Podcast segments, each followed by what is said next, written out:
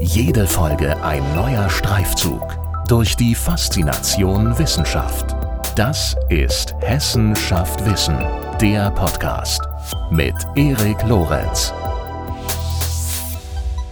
Wie kann die Funktionsfähigkeit von Städten mit digital vernetzten Infrastrukturen in Extremsituationen, in Krisen und Katastrophen sichergestellt werden? Dass diese Frage hochgradig relevant ist, wird allein schon deutlich, wenn man sich vergegenwärtigt, dass im Jahr 2050 zwei Drittel der Menschen weltweit in Städten leben und natürlich auch äh, zunehmend digitale Infrastrukturen nutzen werden. Das äh, bekommen wir ja alle jetzt schon am eigenen Leibe mit. Und äh, das alles erhöht natürlich unsere Abhängigkeit von diesen Systemen und erhöht aber zugleich auch unsere Anfälligkeit für Naturkatastrophen, menschliches oder technisches Versagen, Kriminalität und Terrorismus. Matthias Hollig ist Professor für Informatik an der TU Darmstadt und wissenschaftlicher Koordinator des Löwe-Zentrums Emergent City. Und in diesem Zentrum wird erforscht, wie die Resilienz digitaler Städte erhöht werden kann. Und genau über dieses Thema unterhalten wir uns auch im folgenden Gespräch. Viel Spaß. Guten Tag, Herr Professor Dr. Hollig. Herzlich willkommen äh, zum Podcast. Vielen, vielen Dank, dass Sie sich die Zeit dafür nehmen. Gerne, ich freue mich. Sie sind unter anderem wissenschaftlicher Koordinator des Löwe-Zentrums Emergent City, in dem die Resilienz digitaler Städte erforscht wird. Und äh, über genau dieses Thema würde ich mich heute schwerpunktmäßig gern mit Ihnen unterhalten. Und deswegen äh, zunächst einmal ganz grundlegend äh, zum Einstieg die Frage, wovon sprechen wir genau, wenn wir von digitalen Städten sprechen? Also was gehört, was kann da alles dazugehören? Mhm. Also der Begriff ist nicht wohl definiert. Man redet oft von Smart Cities oder digitalen Städten und bezieht sich darauf auf äh, Städte, die sich, ich würde sagen, in einer digitalen Transformation befinden. Das heißt Städte, die zusätzlich zu ihrer klassischen physischen, analogen ähm, ja, Ausbreitung noch eine digitale Komponente dazu bekommen. Das können digitale Dienste sein, das können Sensoren sein, die ähm, die Stadt erfassen oder die ja, Messwerte in der Stadt erfassen. Das können Aktoren sein, also man könnte Autos erfassen und Ampeln steuern. Und nach und nach äh, werden immer mehr dieser digitalen Elemente in der Stadt Einzug halten. Also von Verwaltungsdigitalisierung bis wirklich sogenannten cyberphysischen Systemen, also der Vernetzung der Stadt, ähm, der Sensorik und der Aktorik, die mit der Stadt zusammenwirkt.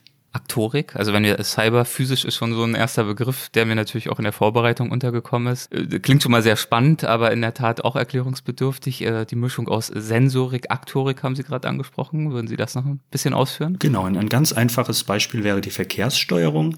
Wenn ich mhm. Sensoren habe, das können Kontaktschwellen sein, das können ähm, Kameras sein, dann können die mir Auskunft darüber geben, wie viele Fahrzeuge im Moment auf einer Straße unterwegs sind. Und ich könnte jetzt entsprechend als Aktoren die Ampeln so schalten, dass der Verkehr flüssig fließt.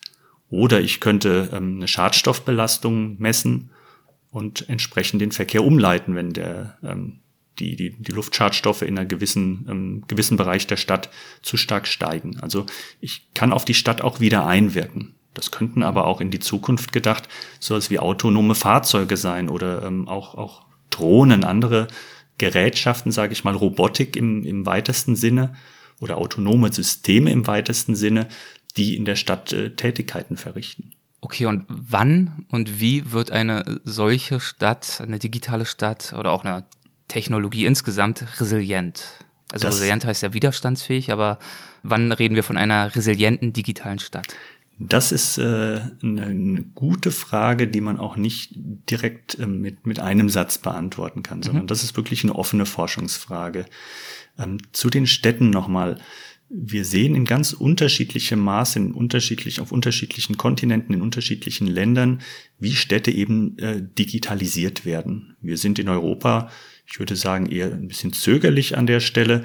Im asiatischen Raum, ähm, Städte wie Singapur sind da schon deutlich weiter. Da ist sehr, sehr, sehr viel digital ähm, erfasst und äh, die, die komplette Verwaltung ist äh, grundlegend digitalisiert. Und ähm, das heißt, wir befinden uns hier in ganz unterschiedlichen Entwicklungsstadien von digitalen Städten. Und zur Resilienz, also darunter bezeichnen wir die Fähigkeit eines Systems, in dem Fall einer Stadt, dass sie Krisen absorbieren kann, sich möglichst zeitnah und nachhaltig von diesen Krisen auch wieder erholt beziehungsweise sogar sich so weit wandeln kann, ähm, aufgrund dieser Krise notwendig geworden, wandeln kann, um neue Funktionalität oder vergleichbare Funktionalität äh, wieder zu erlangen. Und ähm, das würden wir uns für den digitalen Bereich wünschen. Also Resilienz ist jetzt ja ein, Begriff, der in den letzten Jahren immer häufiger auch auftaucht, ähm, mit, mit Schocks oder mit ja, Krisen äh, gut umzugehen, wird häufig umgangssprachlich unter Resilienz verstanden, also auch menschliche Resilienz. Ich kann mit sehr vielen Dingen, die auf mich einprasseln, gut umgehen. Wenn man es im technischen System sieht, äh, hat es eben die Komponenten, die ich gerade erläutert habe. Wenn wir das jetzt auf eine ganze Stadt betrachten, dann ist es natürlich so, dass wir wollen, dass äh, diese künftig digitale Stadt durch diesen Einsatz von, ähm, durch die Digitalisierung nicht fragiler wird. Also ein Ausfall äh, eines Teils dieser Stadt soll nicht dazu führen, dass die ganze Stadt nicht mehr verfügbar ist, sondern äh, dass die Stadt mit Hilfe der Digitalisierung es schafft, resilienter zu werden. Also einfach ähm, ja unter mit, mit, mit jeglichen Schocks umgehen kann, mit Krisen umgehen kann. Was wären das beispielsweise für Krisen, über die Sie sich da äh, Gedanken machen in Ihrer Auseinandersetzung mit dieser Frage der Resilienz? Also Krisen äh, können wir uns ganz unterschiedliche Dinge denken. Das sind natürlich klassisch Naturkatastrophen. Mhm. Das könnten Cyberangriffe sein, wenn wir gerade Richtung Digitalisierung denken. Das können äh, ja Pandemie. Aktuell befinden wir uns in einer Krise. Es kann eine Pandemie sein ähm, wir haben im Deutschen diesen schönen Begriff Allgefahren. Also ähm, es wird letztlich vom, vom Blackout, vom großen Stromausfall über einen Kommunikationsnetzausfall wirklich versucht, alles ähm, zu berücksichtigen mit, mit so einem Allgefahrenansatz. Und das ist mit klassischen Mechanismen sehr schwierig zu greifen. Also wenn ich eine Stadt habe und ich möchte sie auf alle möglichen Betrogen vorbereiten, dann wird das beliebig schwer. Der Resilienzgedanke ist eigentlich, dass man ähm, ein bisschen abstrahiert von dem einzelnen Risiken. Also ich werde mich nicht nur auf Terror oder nicht nur auf eine Naturkatastrophe vorbereiten oder nicht nur auf einen Blackout, sondern ich versuche die Stadt so zu konzipieren, so zu konstruieren, dass sie, egal was passiert, möglichst gut damit umgehen kann. In dem Zusammenhang habe ich auch ganz bestimmte Begriffe immer wieder gelesen bei der Vorbereitung, also bei der Frage, wie kann eine Stadt mit solchen Krisen umgehen? Und das sind die Redundanz, die Diversität und die Überkapazität. Wahrscheinlich gibt es auch noch ganz viele andere Kernbegriffe, aber ähm, die habe ich mir zumindest notiert. Das heißt, also das sind Dimensionen, die bei der Gestaltung digitaler städtischer Systeme wahrscheinlich ähm, absolut essentiell sind. Das ist richtig. Also das sind ich nenne es mal klassische Mechanismen, klassische Methoden, um ja, Systeme zu härten. Und ähm, ich kann vielleicht Beispiele geben für diese, für diese unterschiedlichen ähm, ja, Lösungsansätze. Es ist natürlich jetzt noch keine komplette Lösung, aber es sind ähm, Ansatzpunkte, wie man es schaffen kann, dass die Informations- und Kommunikationstechnologie, das ist im Moment unser Fokus im Projekt, ähm, zuverlässiger, resilienter wird. Mhm. Und ähm, vielleicht auch noch kurz vorab dazu. Das Motto unseres äh, Löwe-Zentrums ist Resilienz für und durch Informations- und Kommunikationstechnologie. Das heißt also, unser Ansatz ist, wir müssen die Informations- und Kommunikationstechnologie resilient machen, damit sie uns helfen kann, die komplette Stadt resilient zu machen. Weil wenn Informations- und Kommunikationstechnologie fragil wären, dann hätten wir eben auch das Problem, dass das komplette System, das wir damit ja betreiben, ähm, nicht resilient sein kann. Und ähm, dementsprechend dann diese Lösungsansätze, die Sie gerade erwähnt haben, ähm, dass wir sagen, naja, um diese Resilienz zu erreichen, äh, muss man verschiedene Dinge tun, kann man verschiedene Dinge tun. Und ähm, diese äh, Begriffe Redundanz, Diversität, Überkapazität äh, kann man relativ einfach an, an Beispielen erklären. Also eine Redundanz, ähm, wir als Menschen haben eine gewisse Redundanz. Das heißt, wir haben Augen, wir haben Ohren und immer zwei davon. Das heißt, mhm. wenn, wenn ein Auge nicht mehr funktionieren würde, wenn wir auf einem Auge nicht sehen könnten, dann können wir zwar noch äh, Dinge wahrnehmen, aber wir haben nicht mehr die Fähigkeit äh, des dreidimensionalen Sehens. Also wir können die Distanz nicht mehr schätzen. Das heißt, äh, wir verlieren an der Stelle eine gewisse Leistungsfähigkeit, aber das System kann weiter funktionieren. Wenn wir das jetzt ähm, mal umdrehen, wenn wir sagen, wir haben in so einer digitalen Stadt einen Server, der für uns äh, Daten verarbeitet. Und äh, wenn man genau einen hat und der fällt aus, dann wird natürlich diese Datenverarbeitung nicht mehr stattfinden können. Wenn wir auf der anderen Seite ähm, eine Redundanz haben, also einen zweiten Server im, im, im einfachsten, ähm, dann könnte auch einer dieser Server ausfallen und der andere könnte diese Arbeit übernehmen. Das heißt, wir können, wir könnten Funktionalität duplizieren, um eine Redundanz ähm, zu erreichen. Aber das reicht nicht aus. Wenn wir ähm, diese Funktion duplizieren, dann haben wir potenziell immer noch ein fragiles System. Beispielsweise, wenn ein Cyberangriff erfolgt, der genau gegen ähm, diese Art von, von Server ähm, ausgelegt ist. Das heißt, wir haben jetzt zwei oder zehn oder beliebig viele Server, die benutzen alle dieselbe Plattform, alle dasselbe Betriebssystem und jetzt gibt es einen Angriff gegen dieses Betriebssystem. Dann kann ein Angreifer sehr einfach all diese Server ähm, mit demselben Angriffsvektor ausschalten. Und wir haben nichts dadurch gewonnen, dass wir ähm, dieses System massiv redundant aufgebaut haben, weil alle diese Redundanzen, ich sag mal, die, dieselbe Schwachstelle haben, also den, denselben Single Point of Failure, ähm, wie man im Englischen sagen würde. Und an der Stelle müsste dann die Diversität zum Ziel, zum Zug kommen. Das heißt, an der Stelle würde man sich wünschen, naja, ich habe nicht nur zwei Server, sondern diese beiden Server haben unterschiedliche Betriebssysteme. Wenn, wenn es einen Angriff gegen Windows gibt auf der einen Seite, das zweite System aber ähm, Linux-basiert ist beispielsweise, dann wird hoffentlich nicht derselbe Angriff dieses zweite System lahmlegen. Und ähm, unser System, das zweite System, kann übernehmen, selbst wenn das erste ausgefallen ist. Das heißt, an der Stelle diese Kombination von Redundanz und Diversität hilft uns schon mal, ähm, die gesamten Systeme zu härten und ausfallsicherer zu machen. Und die Überkapazität, ich glaube, das beste Beispiel ähm, sehen wir im Moment ähm, mit der aktuellen Pandemie. Wenn Sie sich in einem Land befinden, das, äh, ich sag mal, eine gewisse Überkapazität an Krankenhausbetten, an Intensivstationbetten hat, dann ist es äh, natürlich im Moment sehr, sehr, sehr hilfreich. Wir haben nicht wirklich mit genau diesem Ereignis gerechnet, aber dadurch, dass wir Überkapazität haben, können wir viel besser damit umgehen als äh, eine Gesellschaft, die da wirklich auf Kante genäht ist, die, die kein einziges Krankenhausbett, sage ich mal, übrig hätte. Und dasselbe gilt auch im digitalen. Ähm, ökonomisch, wirtschaftlich wäre es, das System so auszulegen, dass es genau für die durchschnittliche Last ausgelegt ist und mit, mit kleineren Spitzen umgehen kann. Aber gerade im Krisenfall, im Katastrophenfall sehen wir, dass ähm, dramatisch andere Anforderungen auch an Information und Kommunikationstechnologie gestellt wird. Das Seebeben ähm, in Japan vor einigen Jahren, da hatten wir direkt nach dem Seebeben den Faktor 80 etwa an Telefonieaufkommen, weil jeder wissen wollte, wie es der Familie geht, weil jeder ähm, Informationen haben wollte. Und das ist natürlich eine, eine Menge an Daten, mit denen so ein System nicht mehr gut umgehen kann. Und so viel Überkapazität wird man auch standardmäßig ähm, sich nicht einfach leisten wollen. Die, ähm, das, das kostet ja auch äh, sehr viele Ressourcen, das bereitzustellen. Ja, der Tsunami in Japan ist ein Beispiel. Ein anderes Beispiel, das Sie gelegentlich ja in Ihren Veröffentlichungen auch verwendet haben, ist das Erdbeben auf Haiti. Und dort haben Sie auch ein sehr ja, einleuchtendes Beispiel, was die äh, Mobilfunkanbieter dort anbetrifft, das Sie gern verwenden. Würden Sie das vielleicht auch nochmal erläutern? Gerne. Das ist in dem Fall jetzt äh, weniger das eine technische ähm, Redundanz, die man an der Stelle hatte, sondern es ist eine organisatorische. Das ja. wäre bei uns genauso. Wir haben verschiedene Mobilfunkanbieter.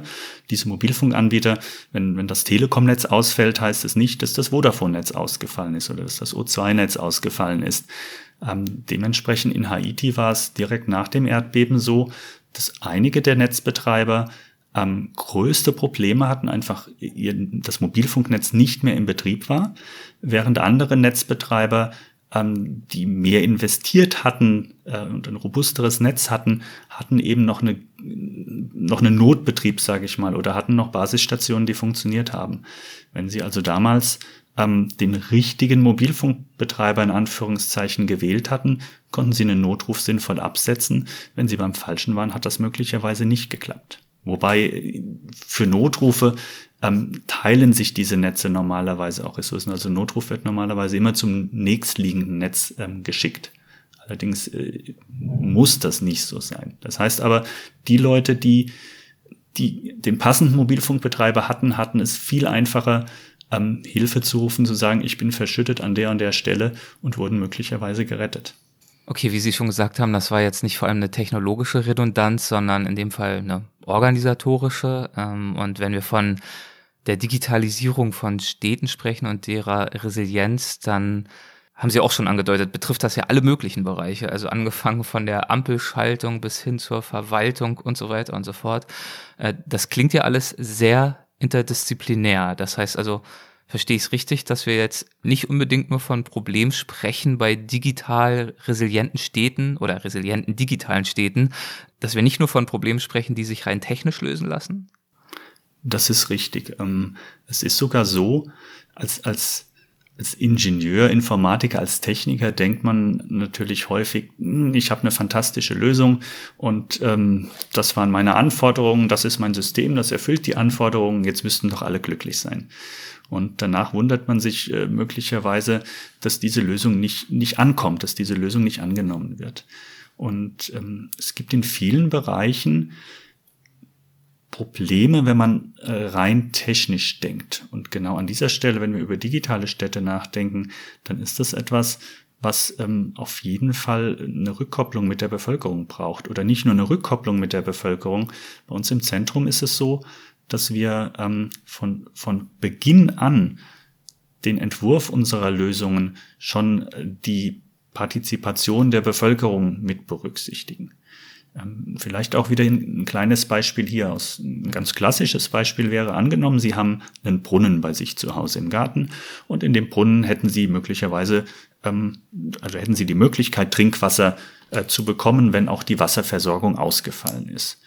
Und Ihr Nachbar hat vielleicht äh, irgendwie genug Feuerholz, der könnte Ihnen das Wasser kochen. Also teilen Sie vielleicht mit ihm das Wasser und der kocht das für Sie. Also Sie gehen mit, mit diesem Ausfall der Wasserversorgung um, indem sie Ressourcen teilen mit äh, anderen Leuten, die auch betroffen sind.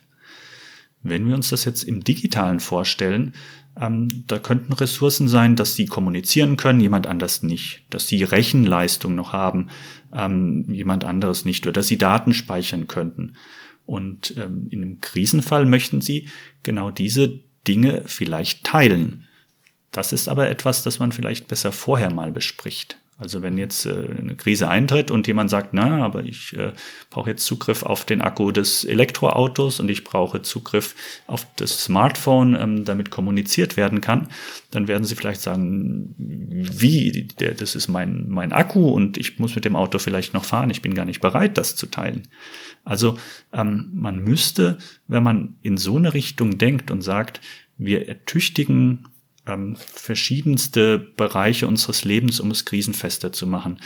Mit den Leuten vorher reden, den Leuten vorher sagen, äh, was wäre denn wenn? Äh, wäre es dir wichtig, dass du noch kommunizieren kannst in so einem Fall? Und dann wird die Antwort vielleicht sagen, ja, natürlich ist mir das wichtig.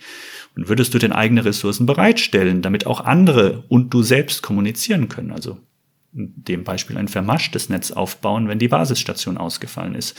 Und dann würden, würden Leute, die man von Anfang an mitnimmt, sicher sehen, oh ja, das stimmt. An, an der Stelle, wenn wir das gemeinsam machen, ähm, können wir das Ziel erreichen. Während wenn die, die Krise schon da ist, in so eine Aushandlung einzutreten, ist sehr, sehr viel schwieriger. Also Partizipation, Leute mitnehmen, ist eine Sache, die man von Anfang an machen sollte und die man interdisziplinär ähm, betreiben muss. Aber es geht natürlich noch weiter. Wir haben, wir haben Politikwissenschaftler im Verbundprojekt, äh, wir haben Juristen da. Also wir wollen natürlich auch, dass die äh, Lösungen, die wir haben, rechtskonform sind oder dass das Recht so weiterentwickelt wird, dass die Lösung, die wir vorschlagen, ähm, am Schluss eine legale Lösung sein wird. Und ähm, so geht es weiter. Wir haben, wir haben Stadtplaner dabei, wir haben auch einen Geschichtswissenschaftler, der sich mit historischen Krisen beschäftigt und ähm, also ein wirklich breites Team. Und äh, das macht die Arbeit auch, auch besonders spannend, weil wir als Techniker an, an manchen Stellen ja, vielleicht ist geradlinig der falsche Begriff, aber ähm, erstmal in eine Richtung denken und äh, diese Lösung optimieren wollen und äh, im Nachhinein festgestellt hätten, nee, so wird das nicht akzeptiert, so geht das nicht. Während wenn wir von Anfang an die Leute mitnehmen, dann kommt eine andere Lösung raus, die ist vielleicht ein bisschen weniger optimal, äh, wird aber akzeptiert und erfüllt am Schluss den Zweck viel besser. Warum das alles äh, so relevant ist, ist, glaube ich, äh, ja gar nicht so sehr erklärungsbedürftig, aber vielleicht trotzdem ein, zwei Zahlen, die ich auch auf ihrer Website gefunden habe. Also schon allein der Fakt, dass 2050, im Jahr 2050, zwei Drittel der Menschen weltweit in Städten leben werden und natürlich, das kriegen wir alle selbst mit am eigenen Leibe, zunehmend auch digitale Infrastrukturen nutzen werden. Das heißt also, wir werden von Städten umgeben sein, noch mehr als heute schon, und wir werden äh, von der Digitalisierung umgeben und geprägt sein in unserem Leben und in unserem Zusammenleben, in unserer Organisation, in unserer Arbeit, in allem. Haben Sie denn das Gefühl, dass das Thema der Resilienz in Bezug auf diese digitalen Infrastrukturen dass das schon eine angemessene Aufmerksamkeit bei uns erfährt? Oder halten es vielleicht auch, also ich weiß es ja nicht, will Ihnen da nichts in den Mund legen, aber halten es vielleicht auch zu viele Menschen für unnötig, sich über solche, in Anführungszeichen, Katastrophenszenarien jetzt äh, allzu viele Gedanken zu machen? ich möchte jetzt nicht schwarz malen, aber ich habe schon das Gefühl, dass wir uns deutlich zu wenig Gedanken darüber machen. Ähm, wenn, wenn unsere Infrastrukturen, also unsere kritischen Infrastrukturen sowas wie, wie Energieversorgung, ähm, Wasserversorgung, Nahrungsversorgung, Logistik, Verkehr, aber auch äh, also die, die Reihe von kritischen Infrastrukturen, Gesundheitswesen, ich zähle sie jetzt nicht alle auf, aber all diese Infrastrukturen werden nach und nach digitalisiert. Und das hat auch gute Gründe. Wenn wir äh, Digitalisierung kann oft dazu führen, dass wir effizienter sind ähm, in den Systemen, dass wir sehr viel leistungsfähiger werden. Und das ist natürlich erstmal positiv. Jetzt im Krisenfall ist es natürlich wichtig, dass eine Art Notbetrieb zumindest funktioniert und dass man ähm, nach der direkten Krisenreaktion dann auch in eine Art Bewältigung und Wiederaufbau gehen kann. Und auch an der Stelle können digitale Werkzeuge extrem viel helfen. Das heißt, wenn, wenn wir dann nur mit, mit Zettel und Papier arbeiten müssen, äh, werden wir sehr viel langsamer aus dieser Krise wieder in den Normalbetrieb übergehen können. Also ich glaube, es ist unstrittig, dass, dass Digitalisierung an sich etwas ist, was was uns ja voranbringt, äh, was uns äh, das Leben angenehmer macht, äh, was sehr viel bessere Lösungen an manchen Stellen ähm, herbeiführen kann. Und äh, das passiert an vielen Stellen aber tatsächlich hauptsächlich mit diesem Effizienzgedanken. Also viele Dinge, die aktuell digitalisiert werden, in, im klassischen Bereich, äh, man kann Effizienz gewinnen. Äh, der Markt honoriert das natürlich. Wenn ich als Firma effizienter bin wie mein Konkurrent, dann werde ich das Geschäft machen und äh, werde möglicherweise dann äh, den Markt dominieren mit meiner Lösung.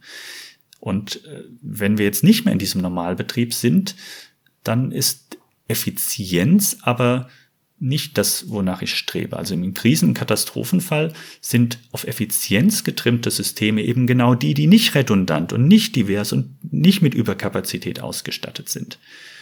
Vielleicht ein ganz einfaches Beispiel.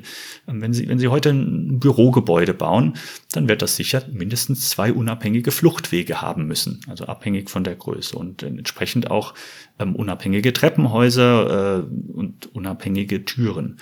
Sie könnten so ein Ding billiger, günstiger bauen, wenn das nur eine Tür hätte und nur eine Treppe. Und ähm, im Brandfall hätten sie dann aber ein Problem. Wenn es genau an, an diesem Fluchtweg, äh, wenn der nicht mehr passierbar ist, haben sie ein riesiges Problem. Das heißt, man hat sich mal Gedanken gemacht, äh, für genau dieses spezielle Problem brauchen wir Redundanz. Also wir brauchen mindestens zwei unabhängige Fluchtwege und man darf das nicht anders bauen. Punkt. Ist reguliert. Das kostet natürlich mehr Geld. Aber jeder muss diese ähm, Vorgabe erfüllen. Das heißt, ich komme nicht drum rum und habe dann entsprechend wieder einen funktionierenden Markt. Also es kann nicht jemand kommen und sagen, mein Haus ist äh, kostet 20 Prozent weniger, hat halt nur eine Treppe. Und alle, die es sicher und, und resilient bauen würden, würden gar nicht zum Zug kommen, weil es teurer ist. Das heißt, über eine gewisse Mindest ähm, Vorgabe, die man macht über diese Regulierung, haben wir sichergestellt, dass Gebäude so gebaut werden, dass sie im Brandfall äh, sinnvoll evakuiert werden können, dass Leute im Brandfall das Gebäude verlassen können. das jetzt auf die digitale Stadt übertragen, da sehen wir an vielen Stellen, und ich komme jetzt ein bisschen Verspätung auf Ihre Eingangsfrage zurück. Kein Problem. Ähm, da sehen wir an vielen Stellen, dass, ja, wir müssen digitalisieren, es wird digitalisiert, aber das geschieht sehr, ich nenne es mal organisch. Da wird hier ein System dran gebaut, da wird dort ein anderes System dran gebaut, ein drittes System, werden die Schnittstellen so ähm, vereinbart, dass diese Systeme miteinander kommunizieren können, aber ähm, an vielen Stellen sehe ich nicht diesen großen Plan. Sehe ich nicht, dass man sich von Grund auf Gedanken macht, dass dieses System ähm, auch im Krisen- und Katastrophenfall sinnvoll funktionieren können soll. Das heißt, man hat so gewachsene und gestrickte Lösungen und wenn dann unten in diesem ja, wie so eine Pyramide, wenn man unten ein Steinchen rauszieht, ähm, dann fällt möglicherweise ganz schön viel zusammen weiter oben, das darauf aufbaut. Und ähm, genau da müssen wir hinkommen, dass man sagt, wenn wir Städte digitalisieren, dann ist es enorm wichtig, dass diese Stadt auch im Krisen- und Katastrophenfall weiter funktionieren kann.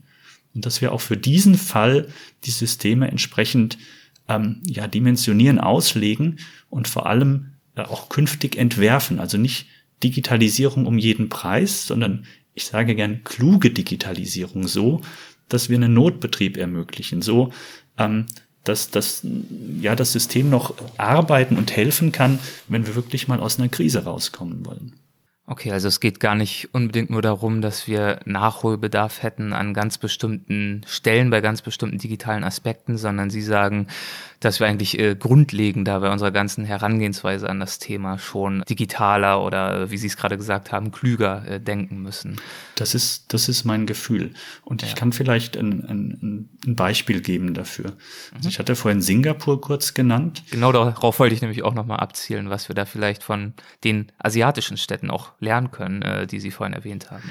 Also man kann verschiedene Sachen lernen und man, man sollte es aber nicht einfach kopieren. Also wir mhm. haben hier ein ganz anderes ähm, Rechtsverständnis, ein ganz anderes Verständnis äh, von Privatheit beispielsweise. Und manche der Lösungen, die man in, in anderen Ländern oder auch äh, China als, als weiteres Beispiel, manche Lösungen, die man dort sieht, wäre nicht unbedingt vereinbar mit dem, wo wir sagen, als, als, als Demokratie und unser Selbstverständnis von Privatheit ähm, lässt gewisse dieser Lösungen ähm, nicht zu oder man müsste sie anders denken. Was aber auch eine Chance sein kann, wenn man, wenn man ähm, Privatheit respektierende Lösungen bei uns entwirft, könnte das ja auch durchaus was sein für andere, ähm, andere Staaten, die ähnlich denken wie wir. Aber äh, zurück zu dem Beispiel Singapur. Singapur ähm, bezeichnet sich auch als ähm, Smart Nation, also smarte Nation. Und ähm, die haben schon seit vielen, vielen Jahren extrem viele Dinge digitalisiert. Also da ist es nicht nur, wir haben ja unseren maschinenlesbaren Personalausweis oder unseren elektronischen Personalausweis. Jetzt kann sich jeder der Zuhörer mal fragen, ob er jemals diese Funktion genutzt hat äh, oder ob er, wenn er sie denn genutzt hat, ob er sie überhaupt in den Betrieb bekommen hat mit dubiosen Kartenlesern und äh, großer Komplexität. Ähm, das ist in, in anderen Ländern sehr viel weiter. Da, da ist da gibt es funktionierende Infrastrukturen, digitale Infrastrukturen für fast alles. Und jetzt die Pandemie äh, gibt ein gutes Beispiel. In Singapur hat man ähm, schon relativ früh, Anfang des Jahres gesagt, okay, Masken könnten sinnvoll sein, lasst uns an jeden Haushalt eine gewisse Menge Masken verteilen. Und ähm, das sind knapp fünf Millionen Menschen, über die wir da sprechen. Das ist ja ein Stadtstaat, also sie sind alle relativ gebündelt. Und ähm, das Problem hat dann diese, diese Agentur, die sich um diese, um diese digitale Nation kümmert, ähm, als Auftrag bekommen. Es hat 24 Stunden gedauert. Dann hatten die dort eine Verteillösung. Die hatten eben alle Daten, wo wohnen die Menschen, ähm, wo sind Orte, wo man Masken prima verteilen könnte, welche Person schicke ich an welchen Ort. Und ähm, die haben das dann am Schluss auf eine Webseite aufgebaut. Sie haben alle Leute auch informiert. Und jeder Bewohner hat quasi eine Info bekommen. Du kannst dir an diesem ähm, Sammelpunkt Masken abholen für deine Familie. Ein Tag, 24 Stunden und das war noch ein Feiertag, an dem das geschehen ist. Und diese technische Lösung hat gestanden. Wenn ich mir jetzt überlege, ähm, wie das bei uns laufen würde, wir hätten überhaupt nicht die Daten ähm, digital vorrätig, wo äh, geeignete Orte sind, wo die Menschen alle wohnen. Ähm, wir haben gar nicht die Möglichkeit, die Bevölkerung direkt so zu informieren. Also das wäre ein größeres Projekt, behaupte ich mal. Und ähm, ich denke nicht, dass wir das so hinbekommen könnten. Aber da, da sieht man, dass eine Gesellschaft oder in diesem Fall Singapur so weit ist in der Digitalisierung, dass sie dann auch relativ schnell funktionierende Lösungen bereitstellen kann. Die haben Daten, die haben alle möglichen Anwendungen, diese Daten sind teilweise auch offen und ähm, man kann jetzt Dienste auf diesen Daten aufsetzen. Genau wie Sie eine App für Ihr Smartphone runterladen, ähm, gibt es dort quasi Apps äh, in der Stadt. Und äh, das war jetzt, ich würde sagen, eine, eine Anwendung, ein Dienst für diese Stadt, der in kürzester Zeit erstellt wurde. Und ähm, ich glaube, auch wir werden in diese Richtung gehen.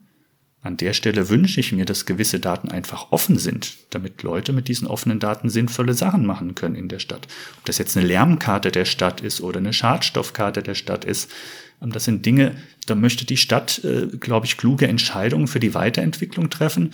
Aber vielleicht hat auch jemand eine kluge Idee und sagt, na, mit diesen offenen Daten ähm, kann ich was Sinnvolles anfangen. Und ähm, andere Daten sind uns vielleicht äh, so wichtig und äh, von denen wir sagen wir, na ja, die müssen wir unbedingt schützen. Da ist uns die Privatheit sehr wichtig und da verzichten wir vielleicht auf irgendeinen Dienst, den man realisieren könnte, weil wir einfach als Gesellschaft äh, darüber gesprochen und diskutiert haben und gesagt haben, nee, das, das wollen wir nicht an der Stelle.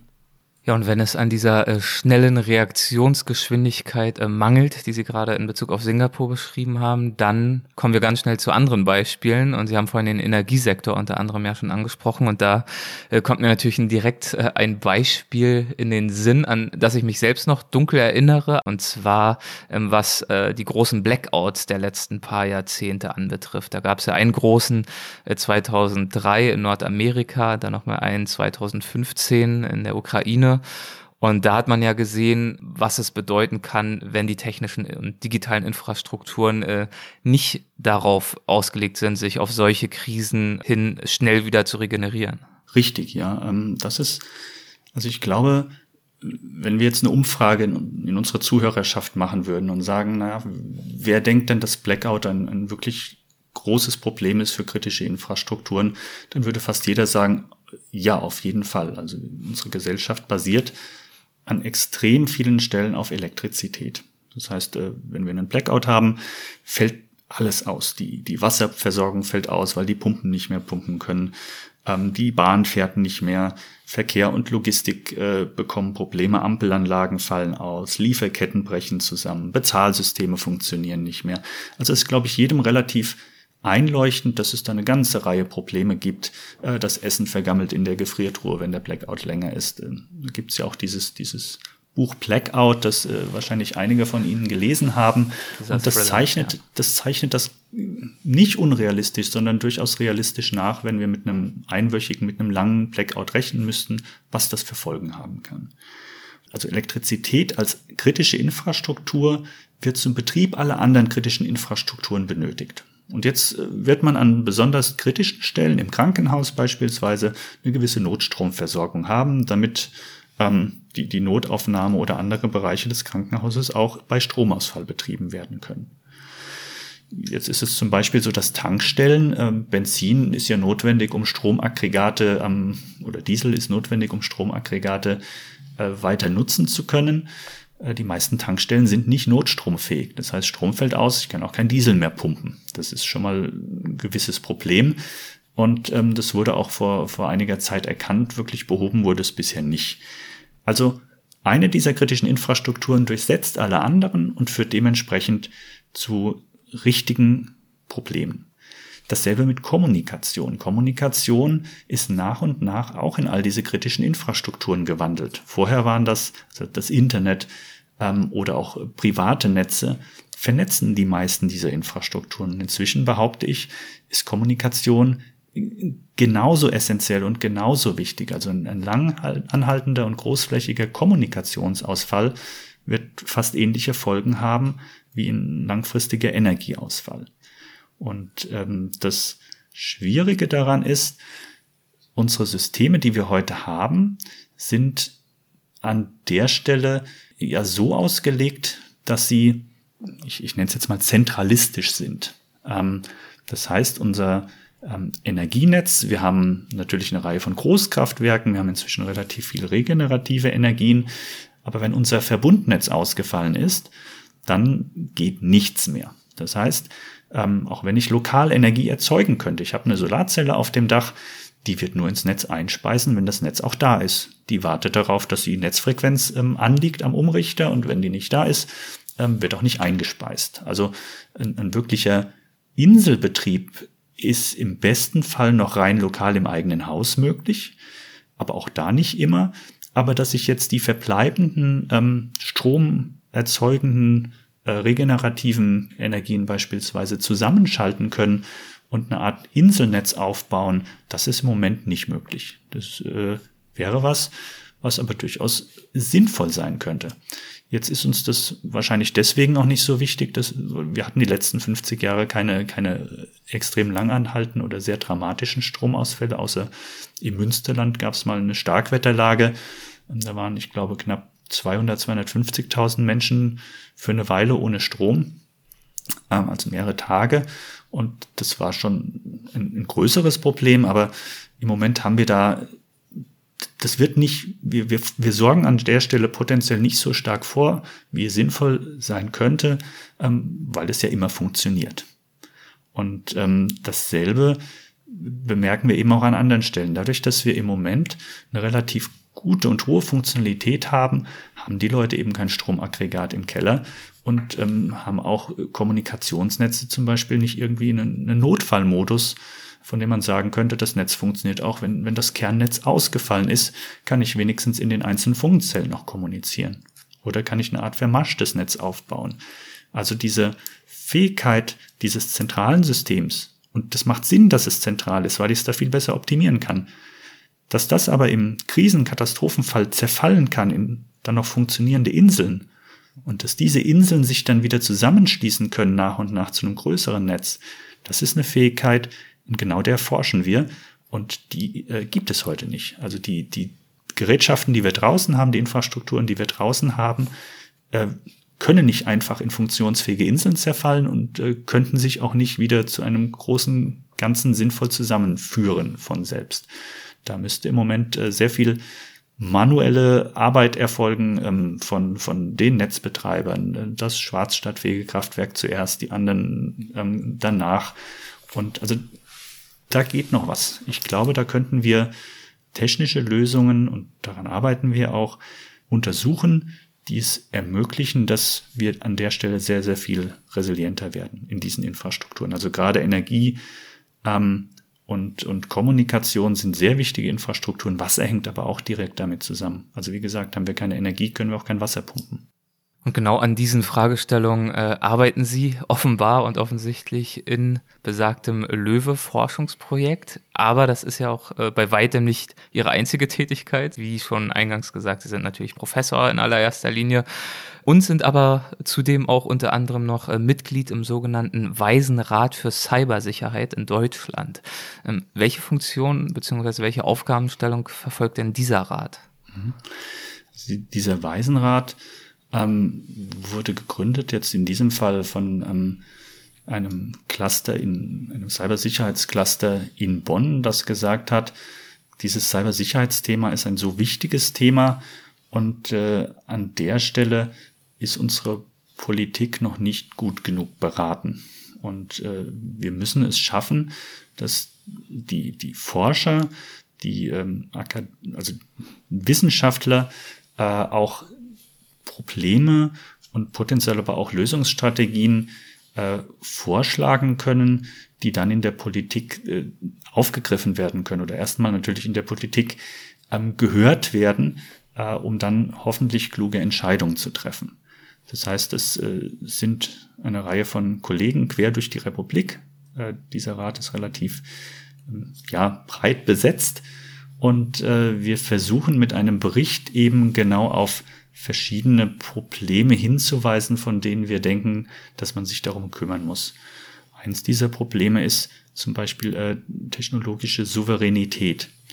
Es geht ja immer diese Diskussion um, äh, soll Huawei die nächste Generation des Mobilfunknetzes mit aufbauen dürfen oder nicht. Ähm, mhm. Viele Länder sagen, um Gottes Willen, ähm, das ist danach, gibt es einen Notausknopf für äh, dieses Netz und, und China kontrolliert uns oder wir können belauscht werden.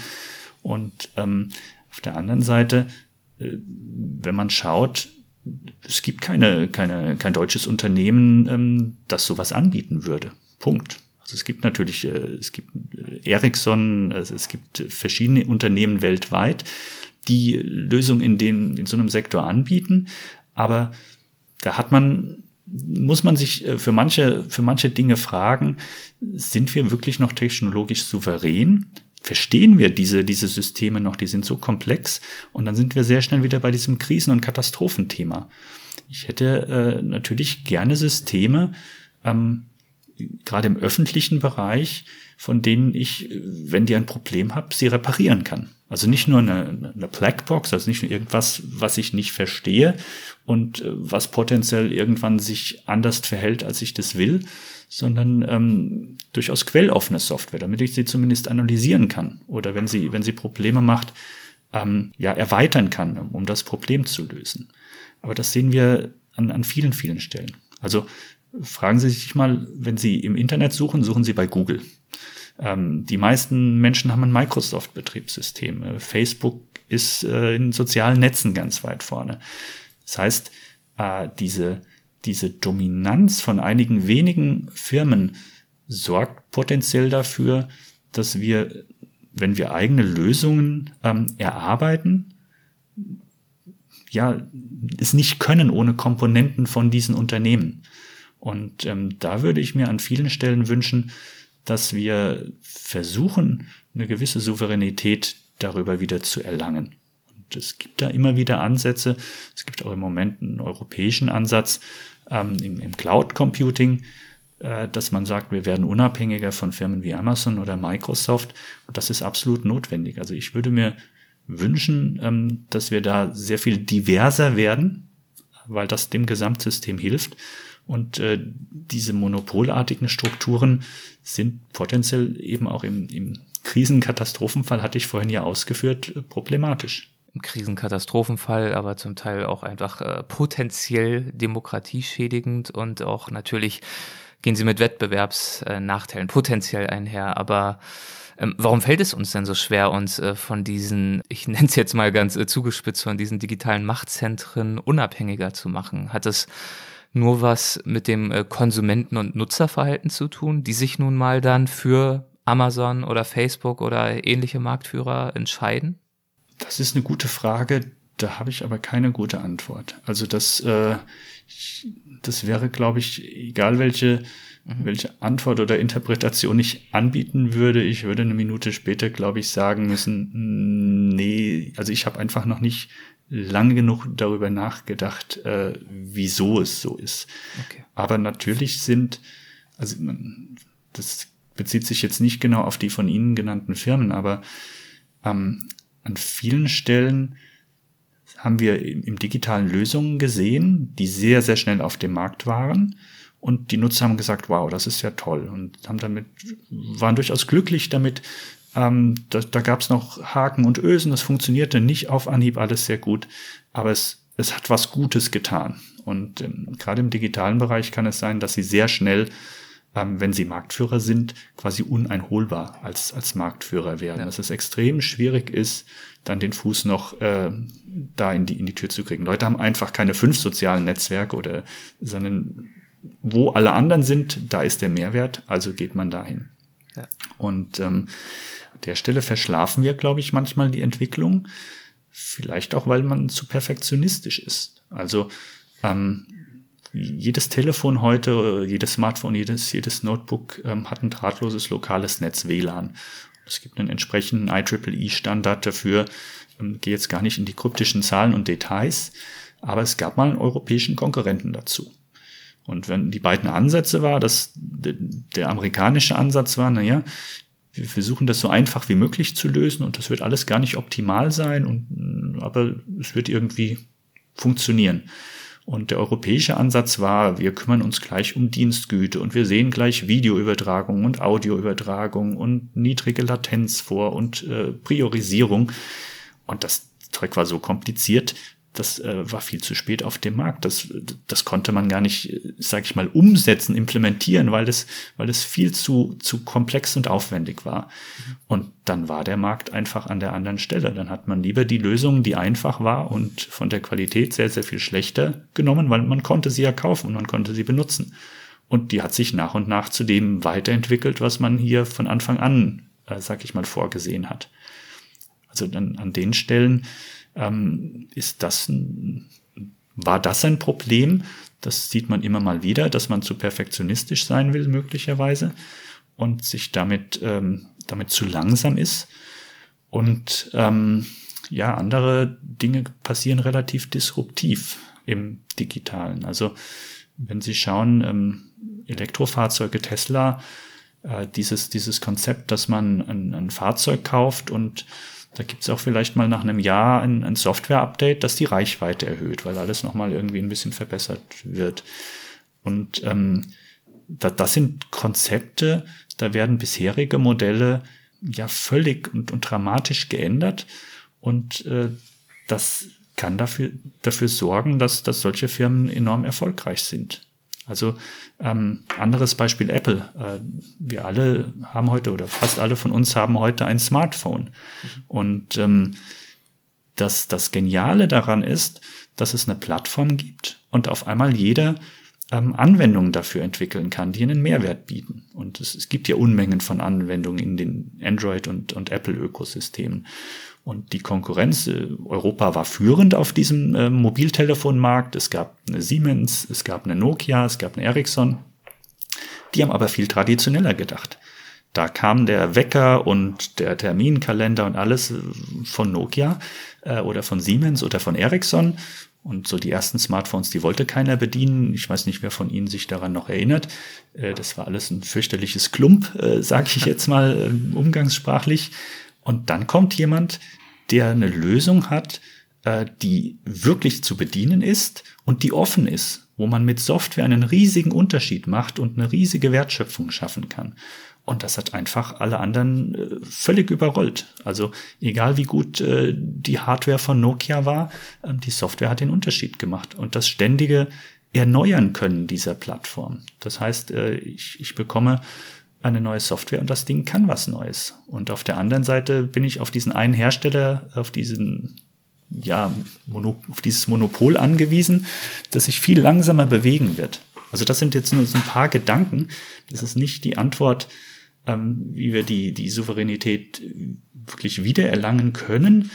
Ähm, es ist auch nicht die, die Antwort, wo das alles schief geht oder was der wirkliche Grund dafür ist, dass wir nicht mehr souverän sind aber einfach so ein paar Dinge, über die man, ja, ich sag mal, nachdenken könnte und Dinge Software definiert, also in Software anpassbar zu machen, ist äh, möglicherweise der Schlüssel für viele Dinge.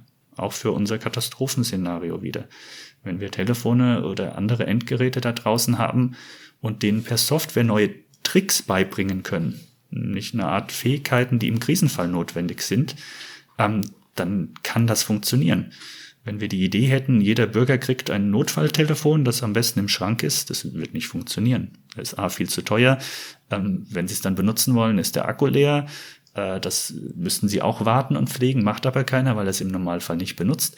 Also ähm, wir müssen an Lösungen kommen, die so adaptiv und so flexibel sind und auf dem aufbauen, was wir sowieso draußen haben an, an Informations- und Kommunikationstechnologie und das clever einsetzen. Das äh, ist, glaube ich, der Schlüssel, um resilienter zu werden an der Stelle. Herr Professor Dr. Hollig, ich würde gern äh, zum Abschluss zu einer äh, Rubrik kommen, die haben wir in jeder Folge und das sind die äh, sogenannten Halbsätze, relativ simpel. Mit dem Einverständnis ähm, würde das bedeuten, dass äh, ich Ihnen jeweils einen Halbsatz vorgebe und wir einfach schauen, ob Ihnen dazu irgendwas überhaupt in den Sinn kommt und wenn ja, was es ist. Es muss auch nicht zwangsläufig ein Halbsatz sein. Okay, ich gebe mir mal Mühe, ein bisschen kürzer zu antworten wie bisher, aber okay, Nein, das hat gespannt. wunderbar gepasst. An der Informatik insgesamt begeistert mich, dass es ein Thema ist, das immer wieder neue Herausforderungen bietet und mit dem man aber auch gesellschaftlich wichtige Probleme gut lösen kann. Eine prägende Erfahrung in meiner Karriere war für mich. Da gab es nicht nur eine. Mhm. Ähm, vielleicht die, als, als ich mich wirklich für die Promotion entschieden habe. Ich habe damals äh, geschwankt zwischen einem Start-up, ich hatte mit Bekannten eine Firma gegründet und der Promotion und habe feststellen müssen, dass beides mehr als 100 Prozent meiner Zeit wollte. Hm. Ähm, die, die Entscheidung für meine Promotion hat mich wirklich geprägt. Beides hat gut funktioniert, beides hätte toll werden können. Aber ähm, was hat dann den Ausschlag gegeben? Das, äh, dass ich kreativ sein kann ähm, an der einen Stelle und an der anderen durchaus immer wiederholend ähm, Lösungen immer wieder immer dieselben Probleme lösen muss, während ich äh, hier in der Wissenschaft äh, immer neue Probleme lösen muss. Die Arbeit an der TU Darmstadt ist für mich mein Traumjob, noch immer und hoffentlich noch eine ganze Zeit. Ganz in meinem Element bin ich, wenn? Wenn ich auch mal Zeit für meine Familie habe und auch für mich, also wenn ich auch mal abschalten kann. Wäre ich nicht Informatiker geworden, wäre ich wohl ich wollte früher mal Nachrichtensprecher werden, äh, weil ich gerne geredet habe, auch vor Aha. Menschen. Aber ja. ähm, ich weiß nicht, das hat sich irgendwann zerschlagen. Gilt, äh, würde ich jetzt wahrscheinlich nicht mehr wollen, aber ich glaube, das können wir als Antwort zählen lassen. Und äh, vor Menschen reden Sie ja auch in Ihrem aktuellen Job. Von daher passt es ja zumindest in dieser Hinsicht. Das ist richtig. Meinen Studierenden gebe ich häufig den Rat, neugierig zu bleiben und äh, immer dazu zu lernen ein Klischee über uns Informatiker, das wahr ist? Es gibt keine Klischees über Informatiker. Sehr gut. Ähm, wenn ich eine Finanzierung für ein Jahr erhalten würde, mit der absoluten Freiheit, an irgendwas zu arbeiten, was mir wichtig ist oder was ich spannend finde, dann würde ich dann würde ich mich äh, damit beschäftigen, wie wir mit Krisen und Katastrophen besser umgehen. Ich habe in dem Löwe-Programm äh, genau diese glückliche Situation, dass diese, ja. diese Löwe-Förderung eine Förderung ist, ähm, mit der man ja quasi genau das erforschen kann, was man einerseits natürlich beantragt hat, aber wir als Team haben genau das beantragt, was uns, was, was richtig spannend ist. Das klingt gut und das klingt für mich auch nach einem äh, guten und schönen äh, Schlusswort. Und äh, deshalb möchte ich mich an dieser Stelle herzlich bei Ihnen bedanken, nochmal für die Zeit, für die Energie, für die Ausführungen. Vielen, vielen Dank dafür. Gerne und danke für das interessante Gespräch. Sie haben auch ein, ein paar Fragen ausgepackt, die sonst nicht immer direkt vorbeikommen. Von daher, ich hoffe, das ist für unsere Zuhörer auch spannend. Ich hoffe auch und denke schon. Vielen, vielen Dank. Tschüss.